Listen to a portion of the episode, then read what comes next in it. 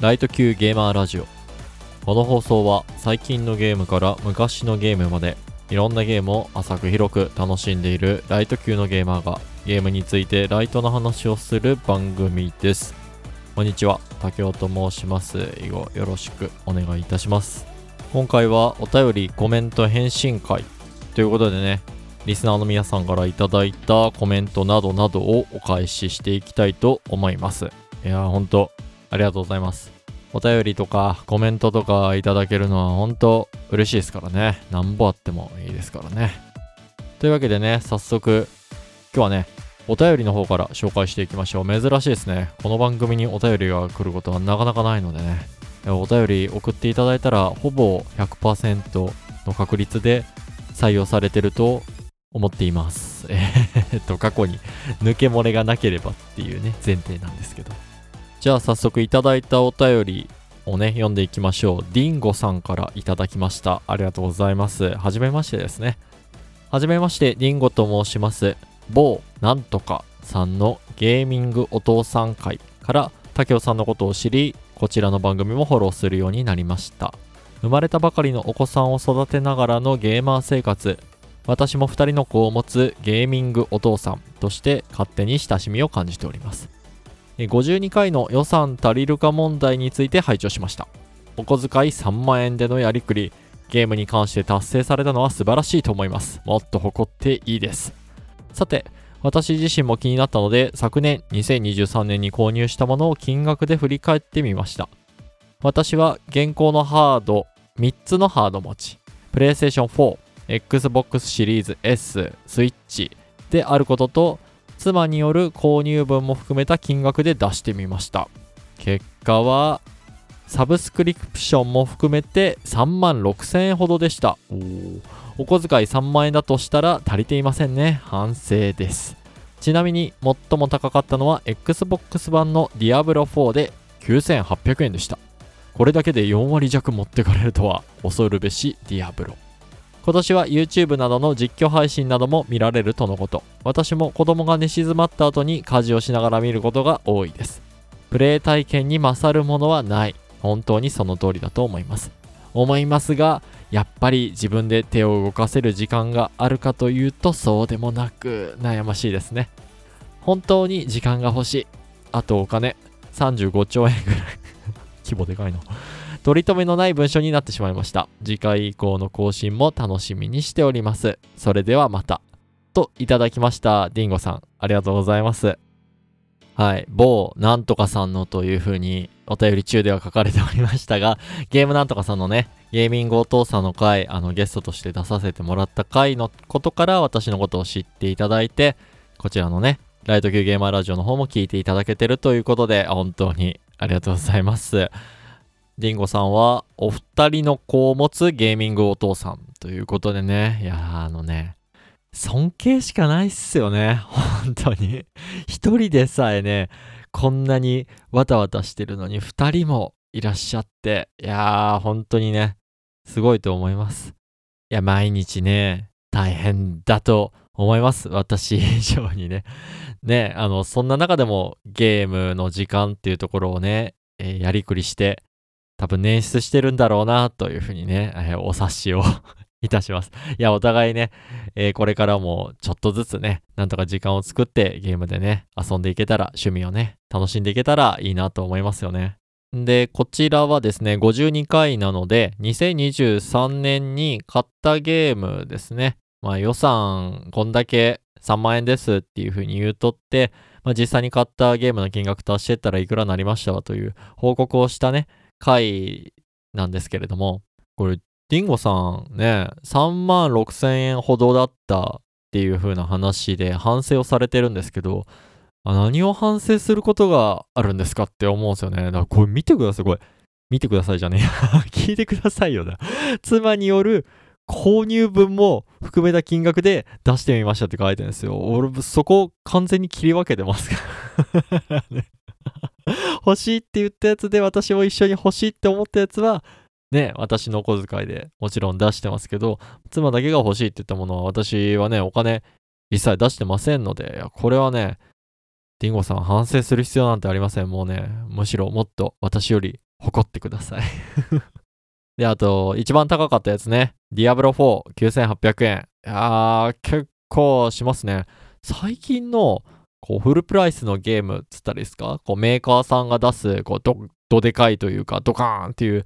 ゲームタイトルって、結構これぐらいの値段帯するようになってきましたよね。私は、プレイステーションとか、プレイステーション2の時代で止まってるんで、6800円とか、まあ、言って7800円、光栄さんのゲームだったら1万円いくかな みたいな、なんか、そんな感じのね、えー、相場感で、未だにね、あの、生きているような感じなので、なんか9800円のフルプライスって聞くと、また、なんか、前よりね、値段が上がったなっていう気がしますよね。まあ、物価が上昇してってたりとかね、まあ、時代が進んでるんだなっていうことなんだと思いますけどね。あ、まあ、でも、洋芸は結構高いイメージあったかな、昔から。ディアブロなんてまさにそれ かなっていう感じがしますかね。どうですかね。リスナーの方のこう高いって思うゲームソフトのこう値段の境界線みたいなね話とか聞けたら面白いかもしれないですね。今度募集でもしてみましょうか。あとはね、最後に書いてるね、本当に時間が欲しいっていうね、これは切実な願いっすよね。私もすっごくわかりますね。あとお金ね。まあ、ディンゴさんは35兆円ぐらい欲しい 書いてますけど、国家予算じゃん。こう、国がね、ちっちゃいとこだったら動きそうな値段ですけれどもね、まあこれぐらいあればさすがに 時間もねいっぱい生まれるし、なんならね、あの、好きなゲームとか作らせることすらね、できるんじゃないかなって 思いますけどね。えー、私も1兆円ぐらい欲しいな。そしたらちょっと分けて欲しいなと思いますけれども。まあちょっと現実の財布を見ながらね これからも過ごしていこうかなと、えー、趣味の時間を過ごしていこうかなと思っております。改めまして、リンゴさん、お便りいただいてありがとうございます。いただいたお便りは以上ですね。こっからは X でいただいたコメントをね、拾っていきたいと思います。ライト級ゲーマーラジオ。じゃあまず過去回42プラス A はね、カードヒーロー会、松さんね、ゲストに迎えた回に関してですね、広角機動隊さんからいただきました。えー、こうさんですね。ありがとうございます。ガルゲーラジオで Twitter、現 X のコメント拾われてびっくりしてる。こういう経験が初めてだったので勢いでファンアートまで書いてしまいました。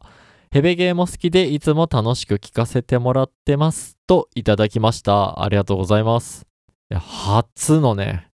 ファンアートですよ。私書いてもらったことないですからね。いや、本当にありがとうございます。ちょっと声だけで伝えるのが難しいですが、まあ、カードヒーロー界ということでね、カードヒーローに出てくるマスターというね、存在がいるんですけれども、まあ、そのマスターって、まあ、自キャラなんですよ。だから主人公のキャラクターみたいなのが絵で描かれてるんですけど、私とマッツンさんのね、あの、掛け声付きで絵を描いていただきました。いや、本当にね、嬉しかったですね。ありがとうございます。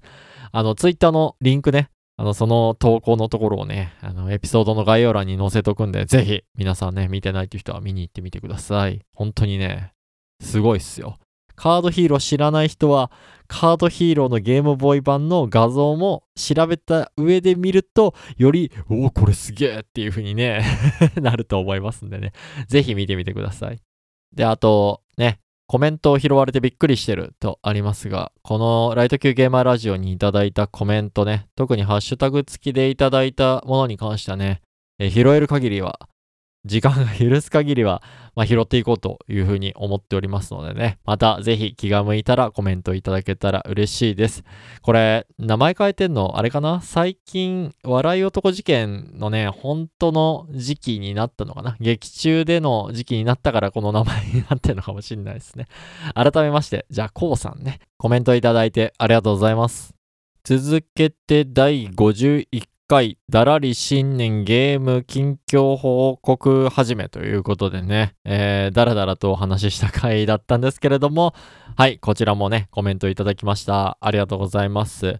えー、2つまとめて紹介しましょう。小松菜さんからいただきました。オンラインイベント気になります。といただいております。ありがとうございます。で、もう一つは、えーブライトビットブラザーズ 1P 川崎さんからいただいております。ありがとうございます。コメント紹介ありがとうございます。オンラインイベントの企画についてですが、他と違うことをしないといけないってことはないですから、竹雄さんがやりたいことをやればいいと思います。なんなら好きなゲーム音楽流すとかでも良いかと。といただきました。ありがとうございます。どちらもね、このエピソード中で、なんかオンラインイベントみたいなのができたらって思うんだけど、ね、今やっても他の番組さんがやってるようなもののね、イベント企画かぶって100番煎じぐらいになっちゃうね。うすうすのお茶の味みたいになっちゃうな、みたいなことをね、言うたと思うんですけれども、そちらに対して、まあ、コメントいただけたってところでね、ありがたい話です。まあ、特に 1P 川崎さんのね、あの、他と違うことしなきゃいけないってことはないっていうところはね、非常に、あのークリティカルヒットしました。まさにおっしゃる通りだと思います。私自身がね、あのどちらかというと、自分がやりたいことというよりかは、参加してくださる皆さんがどう思うかっていうところをね、を、こう、極端に気にしすぎているのかなっていうふうにね、これを見て思いましたし、まあ日頃のね、行いとか振る舞いからもそういうところがあるなというふうにね、自分を顧みると思うところがありましたので、まあ一回ね、確かに、あのね、だだ滑りしてもいいので、自分がやりたいことをやるっていうのは いいのかなっていうふうに思いますね。時期としては、まあ、2周年のタイミング、6月ぐらいがいいですかね。ぜひね、あの、時間の都合がつけば、まあ、あの、小松田さんも気になりますと言ってくださってますのでね、遊びに来ていただけたらいいなと思います。それまで、なんかちょっとね、企画練り練りするなり、募集するなりをね、どっかでかけられたらなと思います。はい。とか言うてる間にね、あっという間に6月になる と思うので、ちょっと早め早めに準備していきたいですね。改めまして、小松菜さん、1P 川崎さん、コメントいただいてありがとうございます。続けて、幸子さんからいただきました。ありがとうございます。ゲームする時間は完全に睡眠削ってますね。在宅だとギリギリまで寝られるからありがたいです。あと、4歳ぐらいになるとちょっと放置して昼寝したりできるので、随分楽になりましたね。といただきました。ありがとうございます。こちらはね、エピソード中でね、ゲームする時間がないけど、もう睡眠する時間か仕事する時間をね、削るしかねえな、みたいなことを のたもうてるときに、えーリスナーの皆さんどうやって時間確保してんすかねみたいなところを聞いたところのアンサーだとね、いうふうに思っております。えー、幸子さん、睡眠削ってんすね。俺もうね、睡眠欲に耐えられないですよね、ゲームする欲。睡眠欲の方が勝っちゃって、よくね、ソファーで目つぶって寝ちゃうことがね、よくあります ね。あの、別のね、ところでコメント、これも幸子さんからいただいたコメントだったと思うんですけど、こう体とかね、動かしたりとか立ったりとかね、して、あの、ちょっとでも眠気ね、散らしたらいいんじゃないですかって言われてね、やってみたんですけどね、本当にね、やっぱね、人間の睡眠に対する欲求って強いんだなって 思いましたね。まあ結果は、ね、私はあんまりちょっと効果がなかったですね。もうね、ゲーム中に寝落ちしないようにするには、あとはそうね、ゲーム中でダメージ食らったらね、指に電流流れるようにするとか、それぐらいのことしか思い浮かばないな。なんか、そういうね、えー通覚 共有というか、通覚リンクみたいなね、システムがね、お遊び程度で、えーあったらいいなぁなんて思いますね。はい。まあこれもね、もうちょっと子供が大きくなれば、ね、なんとかなるんじゃないのかなっていうのは、幸子さんのコメントからもね、思うとこがありましたので、もうちょっと、ね、えー気長に頑張っていきたいなと思います。改めまして、幸子さんコメントいただいてありがとうございます。次は第52回ですね。2023年中に発売する期待のタイトル、何月に何欲しいなっていう計画と、その実績のね、まとめ会ですね。下半期の振り返り会っていうところに対してコメントいただきました。えー続けて、幸子さんからいただいております。ありがとうございます。スターオーシャン2は PSP 版のはずなので、プレミアムじゃないとプレイできないかもです。リメイク版は体験版ならありましたよ。当時やり込みましたが、プレイ時間もほどほどだし、名作だと思います。TRPG 好きなら、バルダーズゲート3をぜひと言いたいですが、プレイ時間えぐいのでおすすめできませんね。費用対効果抜群といただきました。ありがとうございます。これは気になってたゲームタイトルで買えなかったなーって言ってた中に、スターオーシャン2のリメイクがあったんでね、こういったコメントをいただけたと思っています。プレミアムじゃないとプレイできないかもといただいてますが、私、サブスクプレミアムで入っておりますので、条件はクリアしてますね。あとはプレイ時間ですね。なかなか隙間時間がないんですが、まあ、そんなやつがプレミアムのサブスク入っとって、えー費用回収できとるんかと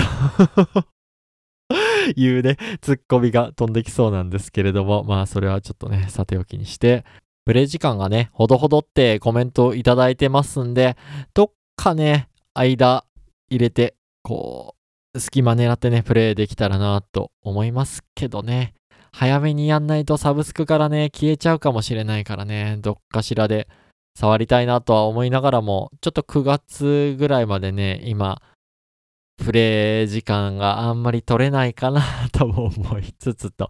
いう感じでございますね。あと、バルダーズゲート3の話ね、えーコメントいただいてますけれども、TRPG 自体ね、私は1回ぐらいはプレイしたかな。人生でね、TRPG 自体はやったことはあれど、まあ、好きは好きなんですけどね、なかなかね、えー洋芸のこのやりたいっていう欲がそんなにないっていうところと、あと、あんま触れてないからね、文化の違いをすごく感じるところがあって、なかなかね、のめり込める作品に私がまだ出会えてないっていうところと、あとはプレイ時間がえぐいんですよね。これはね、もし一回ハマったら抜けられなくなりそうだなと思うんですけど、費用対効果で言ったら確かに抜群ですよね。いやーね、すごく面白そうなタイトルではあるんですけれどもね。またこれはね、これこそさっきリンゴさんからいただいたみたいなね、ところで、プレイ動画みたいなところで楽しめる部分があればな、なんてね、思いますね。はい、改めまして、幸子さんコメントいただいてありがとうございます。では次はですね、あーちゃんさんからいただきました。ありがとうございます。拝聴しました。なんだかんだ買っちゃいますよね。年始めに出てないものとか、誰かが楽しそうに話してると欲しくなるよね。お金使いたくないなーって時は、ロールしましょう。無料やし。また、今年の予定も期待してます。といただきました。ありがとうございます。そう、この2023年にね、買ったものを振り返ってる時に、いや、計画にないもん買っちゃってんすよね、みたいな話を ちょいちょいしてるんですけれども、いや、なんだかんだね、そう、コメントにもあるように買っちゃうんすよね。年始めに出てないもの、もちろんですね、その計画されてなかったけれども、2023年中に突如ね、これ、来月発売します。いやー、これめっちゃ面白そうみたいなやつね、買っちゃいますし、あとは、誰かが楽しそうに話してるものね、まあ、ポッドキャストさんとかで触れるものが多いですけれども、そういったものもね、すごく欲しくなるの分かりますね。じゃあ、お金使いたくないって時はね、あの、誘っていただいたように、あーちゃんさんから誘っていただいたように、ロールね、リーグオブレンジェンドね、まあ、ぜひともどっかで一回やりたいっすね。いやー、ただね、怖いのが、一緒に行ったらね、あのーゲーム、そのゲームに負けちゃうんじゃねえかなって、俺のせいで負けちゃうんじゃねえかなっていうね。って思っちゃうのがね、あのー非常にね、怖いですけれども、それでもね、やっぱちょっと一緒にね、誰かと遊んでみたいなっていう欲もありますね。まあ、なんでこんなね、あのーロールね、リーグオブレジェンドのゲームでそこをね、怖がってるかって話なんですけど、これね、ゲーム性なんですけど、一回ね、あの自分の対面する相手に負けると、その後ね、大体タコ負けするんすよね。結構その後うまく立ち回らないととか、チームがうまくまとまんないと勝てないっていうような傾向になりがちなので、その最初が肝心なんですけど、私ね、一番最初のプレイが一番苦手なんですよね。そのゲーム序盤の動きのところがめちゃくちゃ苦手なので、はい、そこがね、ちょっと心配ながらも、でもまあ下手ながらもね、ちょっと一緒に遊びたい、遊んで楽しみたいなっていうのもあるのでね、またぜひ時間があったらね、あーちゃんさん一緒に遊ばしてください。はい、改めましてコメントいただいてありがとうございます。続けて小松菜さんからいただきました。ありがとうございます。52回拝聴カルゲーラジオといえばお小遣いをどうやりくりして何を買おうかというやつ。ちなみに私は去年に引き続きで積みゲーを消化していきたい。その気持ちでいかないと、また欲しいゲームを突発的に買っちゃいますから。といただきました。ありがとうございます。いや、小松菜さんはね、偉い。ちゃんと去年に引き続きで積みゲーを消化していきたいというその気持ちでね、望もうというその心意気が偉いですね。私はなんだかんだね、あの、最新の回聞いてもらってる方だったらわかると思うんですけど、もう予算ほとんどないんですけど、それでもね、欲しいやつ出たらね、他のお小遣いのこう割り分つったらいいんですか？を削って多分ね、突発的に買っちゃうんですよね。だからこのね、心意気は本当に大事。でもね、言うはやすし行うは形なんですわ、私は。いうところなんで。はい。小松菜さんは頑張ってください。私もちょっと頑張りますという感じで やらせてもらえればと思います。はい。改めまして小松菜さんコメントいただいてありがとうございます。続けて52.05回リアル育て屋 G3 回ですね。こちら、シュンチャールズさんからいただいております。ありがとうございます。最新回拝聴ほっこり回でした。子育ての12年はほんとあっという間ですよ。ゲームと料理でパッと思い浮かんだのは、ときめもの虹のさきちゃんの虹弁でした。といただきました。ありがとうございます。この回はですね、自分の子供にご飯をあげながらご飯に関連するゲームのね、話みたいなのを振り返りながら喋っていた回でございました。ほっこり回ということでね、本当ありがとうございます。そう言っていただけると何よりでございます。非常にね、私としては暴挙に出た回 だったんですけれども、あまりに撮る時間ないから、今の時間使って撮るかっていう風にね、やった回だったんですが、こうね、コメントいただけたら非常にありがたいですね。で、ゲームとね、料理と絡めた話をしていったので、このシュン・チャールズさんが思い浮かんだのは、ときめもの、虹のさきちゃんの虹弁ということで、もうね、シュンさんといえば、ときめものね、特に虹のさきちゃん。お名前の読み方合ってますよね。ちょっと、名前にね、読み方が間違ってたら失礼がございますけれど 多分、多分大丈夫だと思います。はい。あの、そのキャラクターがね、あの頑張ってる人にをね、応援するのがこう好きというキャラクターだというふうに、私は、まあ、それぐらいのちょっと理解度しかないところでね、お話しするのは大変恐縮なんですが、お弁当を作ってきてくれると。で、まあ、それのね、再現レシピみたいなのがね、クックパッドに上がっているので、いや結構ね、なんか有名なね、ワンシーンというかイベントなんだろうなというふうに思ってます。私がちょっとときめもをね、プレイしたことがないので、想像の域を出ないんですけれども、実際にね、お弁当のものを見たんですけどね、美味しそうでした。私も食べたいですね。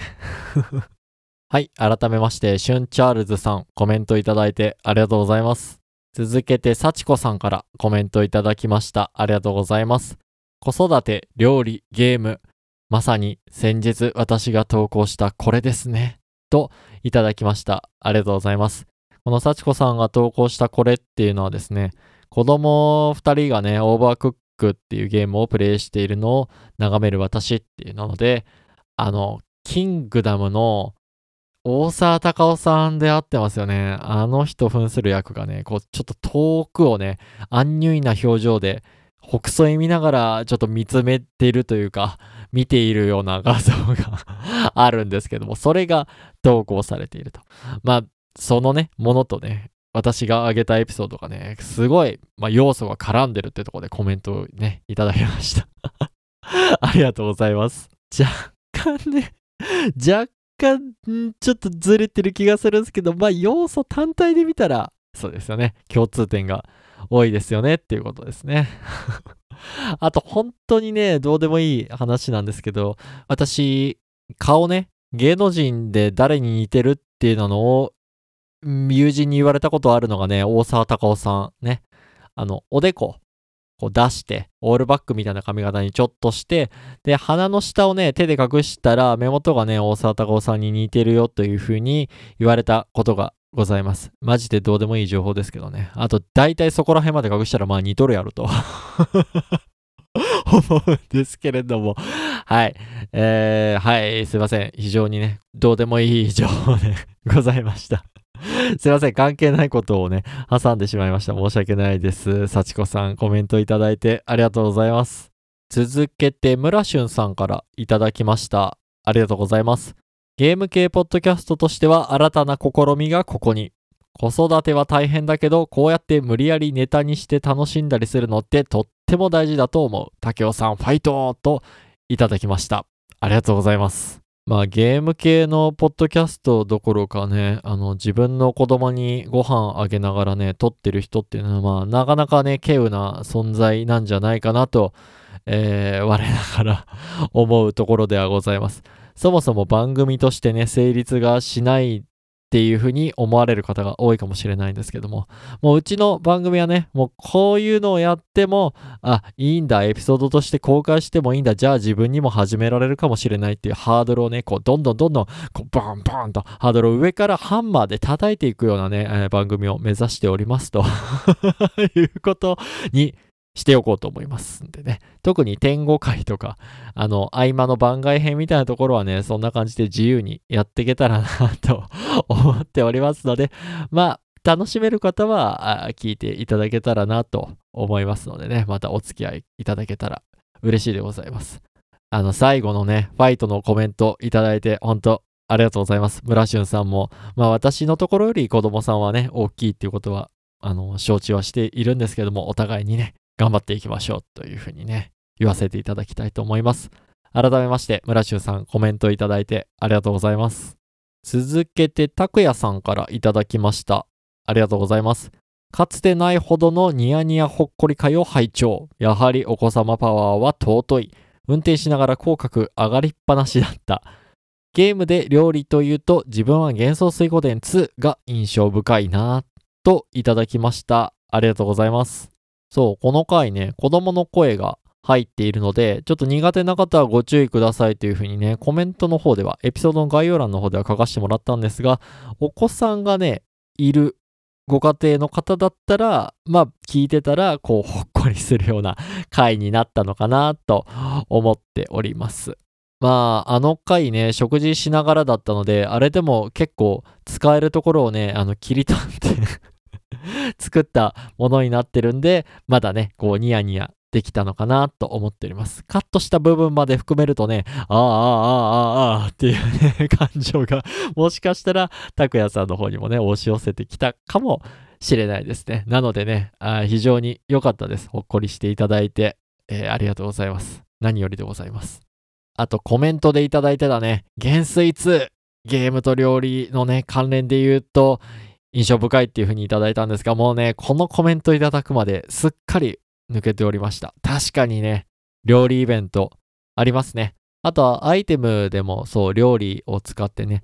こう回復したりみたいな要素とかがあったりするので、グラフィックはね、その戦闘中とかね、アイテムのとこでは出てこないですけど、その料理イベントのところではね、こう、キャラクターが料理してる様みたいなところがこう、カタカタセカセカね、やってるのが、動いてるのがあるんですけど、あれがね、またね、印象的なんですよね。可愛くてね。っていうのを思い出しました。また、リマスターもね、発売日は未定にはなっちゃってますけれども、そういったね、イベント見るのもね、楽しみですね。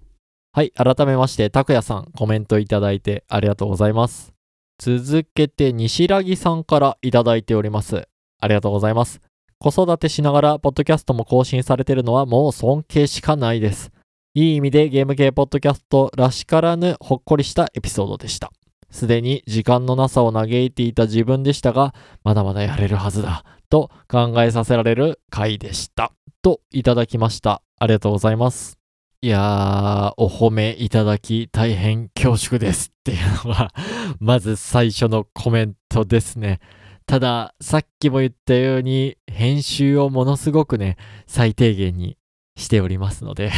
まあ、なんとか、それで更新という体を保っているって感じです。あの、西良木さんはスーパーゲームバカというね、ポッドキャストをやられている方なんですけれども、あのね、編集とうちの編集をね、同じ天秤にね、乗っけるのは、ちょっと話が違ってくるかな と思います。編集の重さで言ったらね、天秤ぶっ壊れますね。スーパーゲームバカさん側の方の測りがドサーンっていう風になって、あの、私のね、番組の方はね、天秤に乗ってる重りが跳ね上がってもうどっか飛んでっちゃうぐらいの それぐらいのね、多分編集の重さのね、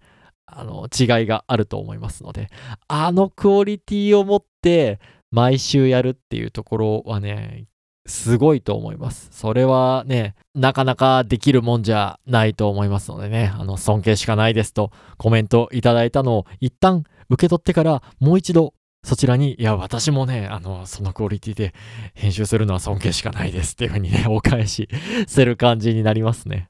あ、そうだ。毎度言うのを忘れてしまっているんですが、コメントをいただいた方で、ポッドキャストをやられている方、ね、私が知り得る限りになっちゃうかもしれないですけれども、その方のね、リンク、ポッドキャストへのリンクっていうところは、このエピソードのね、概要欄の方に貼っておきますのでね、ぜひとも皆さん聞いてみてくださいね。っていうことをね、ここでお伝えしておきます。毎回毎回途中になってしまってすいません。改めまして、西良木さん、コメントいただいてありがとうございます。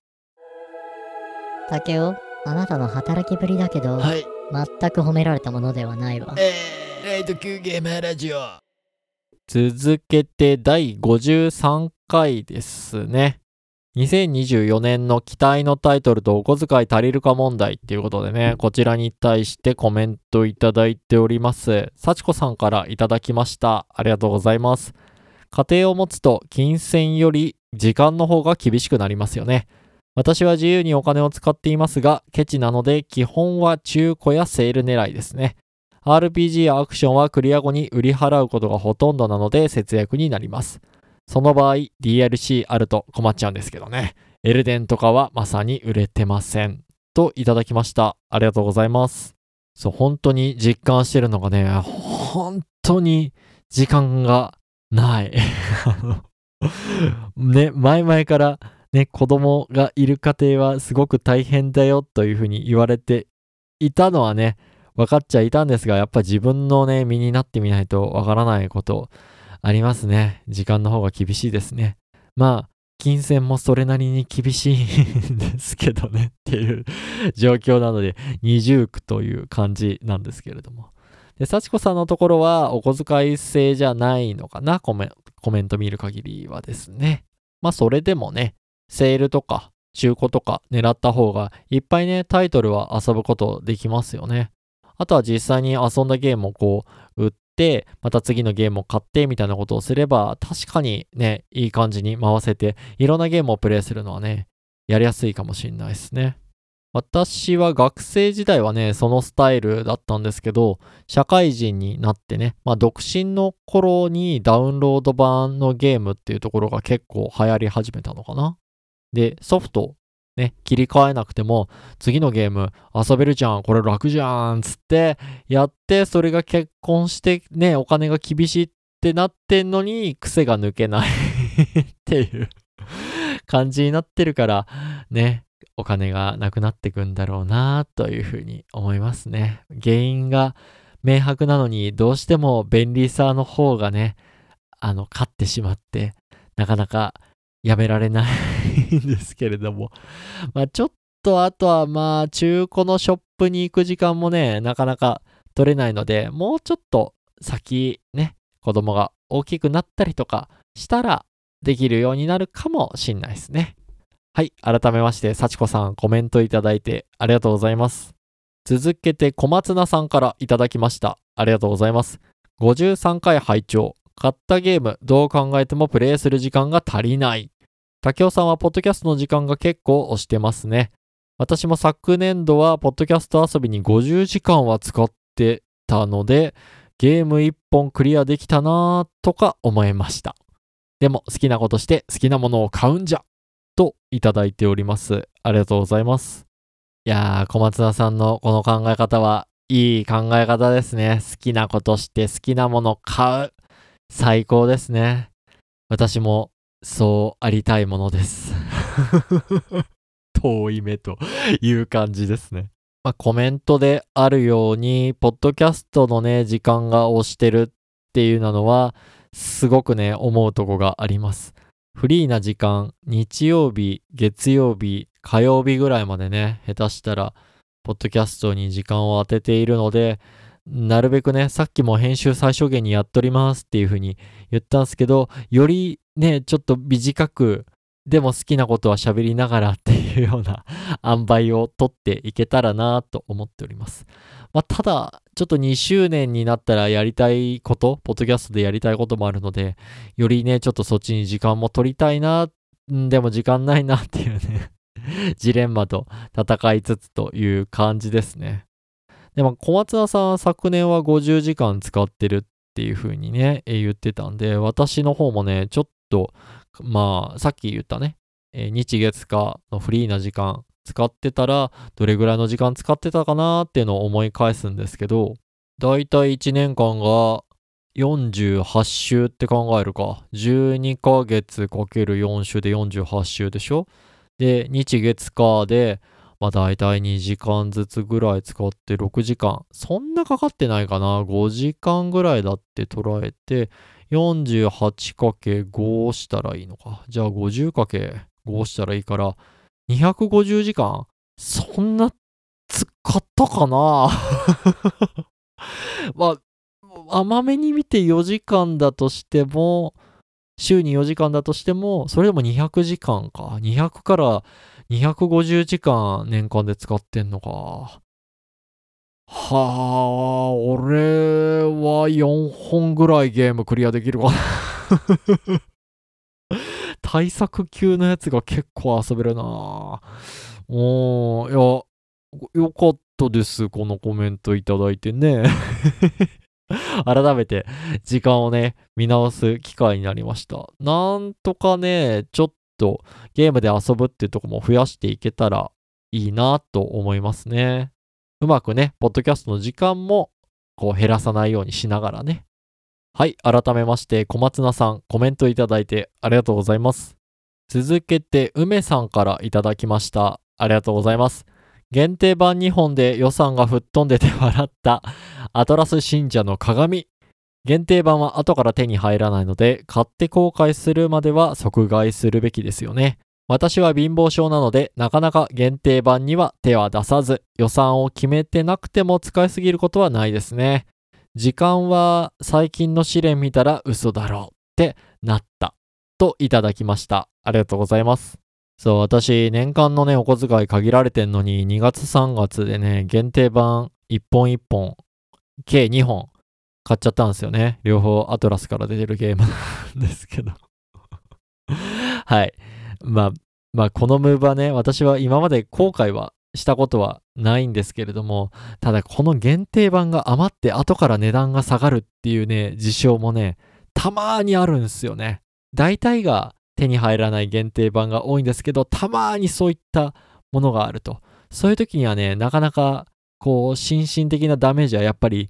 きますよね。まあ、自分以外の人が手軽な値段で買えるっていうのが嬉しいっていう気持ちが、まあ、半分から6割ぐらいありながら、やっぱちょっと4割ぐらいはね、4割から半分ぐらいは、こんな安くなるんか、うわみたいな感じの感情にね、なったりとかします。で、まあ、梅さん自身は、なかなか限定版には手は出していない。予算は決めなくてもでも使いすぎることはないっていうところは、本当に偉いっすね。ちゃんとお金の管理ができてるっていうのは素晴らしいことだと思います。で、時間の方は、嘘だろってなったってコメントがあって、画像の方でですね、えー2週間分ぐらいかな、風来の試練6ね、遊んだ時間ってとこが記録されてるんですけど、下はね、1時間、1日1時間からね、上はね、9時間45分 ?10 時間45分？マックスで プレイしてますね。すげえ。すごいなあこれ。えー、俺が働いてる時間と同じくらい試練してるってこと？この日。すごすぎる。いや、羨ましいっすね。こんだけ一日中で、なんか一つのゲームで遊べるっていうのはね、本当にいい時間のね、使い方だと思います。いや、これからもね、えー長く試練はね、1000回遊べるゲームでございますから、楽しんでいただければと思います。改めまして、梅さんコメントいただいてありがとうございます。はい、では次最後ですね。オレンジ色のイルカ号なので、ミッツさんからいただきました。ありがとうございます。100英雄伝を購入して、エンディングを見て、スタッフロールをガン見する理由がここにあるとコメントいただきました。ありがとうございます。これは、この53回のエピソード中で、100英雄伝今年ね、4月に発売の予定にやっと発売日決まったって話をして、で、クラウドファンディングで私はこの100英雄伝っていうゲームね、出してたんですよね。お金出していって、それの特典として、エンドロールの方に名前が載せられますよ。だから私の名前が載ってるはずなんですっていうのをね、お話ししたんですね。ただ、それね、見るのは私だけじゃねえかな、みたいなことを言ってたら、なんと、ミッツさんの方も見ていただけるということで、理由がここにあるということでね、いや、本当ありがたい話でございます。多分ね、早送り機能みたいなのがついてると思うんですよね。クラファンでやってるのをすごい膨大な数のね、えー名前が記載されることになると思うので、なので、まあ、見逃さないようにね、なんか、動画でも回しながらね、あの、できたらいいなというふうに私は思ってるんですが、ぜひともね、またプレイして見つけてみてもらえたら嬉しいなというように思います。いや、本当に名前入ってんのかなっていうのもね、若干 あの、怖い部分もあるのでね、これで名前がなかったら最初にね、申し訳ございませんというふうに、ここで謝っておきますのでね、えー、許してください。いやー、でも本当100英雄伝楽しみっすね。その エンドロールが別に一番ね、楽しみっていうわけじゃなくて、本編の方がすごく楽しみですね。あの、またこれも話はそれちゃうんですが、エンドロールがね、楽しみだったゲームっていうのが、私はダークソウル3かな。このゲーム、エンドロールにね、私の友人の名前が出ているっていう風に話をね、この人づてに、また、大勢さんからなんですけど、この番組聞いてる方はもうおなじみ、私のポッドキャストのお師匠様のね、大勢さんから聞いて、えープレイしたんですけれどもね。いやー、あのゲームのね、エンドロールは本当に感動しましたね。知ってる人の名前が入ってるっていうのは、こんなに感動するものなのかとね、いうように思ったんで、まあ、それとね、まあ、近い感動は絶対ないと思います。ただただクラファンでお金を出しただけなので、ないとは思うんですけども、そういった面でもね、あのミッツさんが少しでもこのゲームをプレイする楽しみってところとか、モチベーションが出てくれたらなと思います。多分まあそんなん関係なしに本編がね、めちゃめちゃ面白いんで、楽しめるものになってると思いますけどね。はい。では改めまして、ミッツさん、コメントいただいてありがとうございます。はい。では、今回のお便り、コメント、返信会は以上となります。皆様、いかがでしたでしょうか？改めまして、リスナーのね、皆さん、いつも聞いていただいてありがとうございます。あと、そして今回、お便りね、コメントいただいた皆さん、改めまして、皆さん、本当に、あの、コメントを打つのっていうのはね、労力かかるもんだというふうに承知をしております。本当にいつもありがとうございます。また、気が向いた時に、お暇な時があれば、ね、コメントとかいただけたら嬉しいですと言わせてください。そうだ、あとね、えっ、と、前の回、53回かな？のところで、あの私がね、告知をね、し忘れて いたんですけれども、あの、Spotify の方の限定にはなるんですが、Q&A の機能でですね、2024年の期待のタイトルと予算足りるか問題のところでですね、Q&A 載せておりました。リスナーの方の2024年気になるゲームタイトルをよろしければ教えてくださいというテーマで出していたんですが、こちら告知がなかったにもかかわらず、一件ね、コメントいただきました。ありがとうございます。お名前の方はおそらく初期 ID だと思うので、ちょっと発音はできないんですけれども、WZJ さんというふうに略させていただきましょう。ありがとうございます。メタルギアソリッド3リメイクと Xbox のインディ・ージョーンズというふうにね、いただきました。ありがとうございます。いや、私メタルギアシリーズは1しかやったことがないので、いきなり飛んで3やっていいのかなっていうふうに思っていたんですが、私のね、妻がね、この3、昔にプレイしていたって話で、いや、3だけしかやったことないけど面白かったよっていう風に言ってるんで、なんかね、どっかしらで遊べたらいいなとは思うんですけどね。まあ、プレイ時間がないない言いながらなので これもでも皆さんがプレイした感想が聞けたらいいかな。面白かったですよとかっていうところがあったらね、また続けてね、どこかで聞けたらいいなと思います。あともう一つ、Xbox のインディ・ジョーンズっていうことでね、これ調べたとこによると、スカイリムとか、あと、去年だとスターフィールドとかが作ったベゼスダさんでいいのかな？読み方。そこが作ってるゲームになるみたいですね。なので、メインは多分一人称視点のゲームになるんじゃねえかなと思います。面白そうっすよね。あのこれをね、比較に出したら怒られるかもしれないので、あの、気を悪くしたら申し訳ないんですけれども、アンチャーテッド的なね、ああいった感じのゲームになるんじゃないかなっていうふうに思います。アンチャーテッド3人称視点でしたよね。あんな感じでね、こう、なんか遺跡みたいなところにお宝をね、求めていくみたいな感じのストーリーに、ね、なるんじゃないかと。映画が好きな人とか、ね、インディ・ジョーンズの本編が好きな人とかはもうぶっ刺さるようなね、タイトルになるんじゃないかなっていうふうに思いますね。はい、本当にね、告知してないところの Q&A 答えていただいてありがとうございます。いや、こちら本当嬉しかったですね。そうだ、今回のエピソードのところで言ってた、あの、リスナーのあなたが思うゲームタイトル、ここまでだったら、あの、高いと思わないというか、これ以上値段上がると高いと思うね、え値段を教えてくださいみたいなやつ、試しにこのエピソードの QA に出しておきましょうか。気が向いたらね、ぜひ皆さんの方で、こうコメント、返信していただけたら嬉しいです。また次回のコメント返信会のところで、そこのところね、えー、取り上げてお話をできたらなと思いますのでね。まあ、0件だったら違うこと考えますんで はい。そんな感じでよろしくお願いいたします。はい。では、今回はここで以上にしたいと思います。ありがとうございました。また次回もよろしくお願いいたします。